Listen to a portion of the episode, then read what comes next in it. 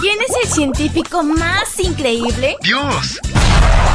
Bienvenido a la matutina de adolescentes y prepara lápiz y papel. El increíble laboratorio de Dios.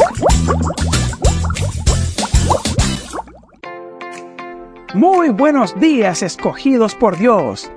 El título de la matutina para hoy es Estamos juntos.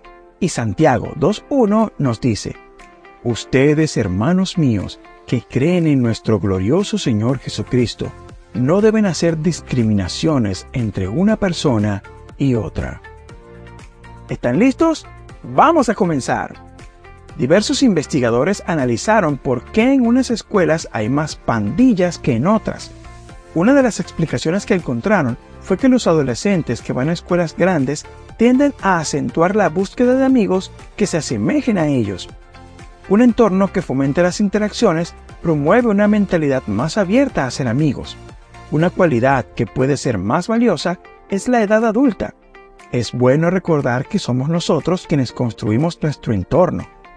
Por ello, la pregunta para la reflexión de hoy es, ¿he sido un integrador o un segregador social? Sentirse excluido es un sentimiento muy doloroso. ¿Ya lo has sentido alguna vez? No debemos hacer discriminaciones entre una persona y otra, tratando a unas con favoritismo y a otras con desprecio. Este comportamiento no agrada a Dios. Además, todo lo que plantemos en esta tierra, de alguna manera, lo acabaremos cosechando. Sé siempre cortés y amigable con todo el mundo.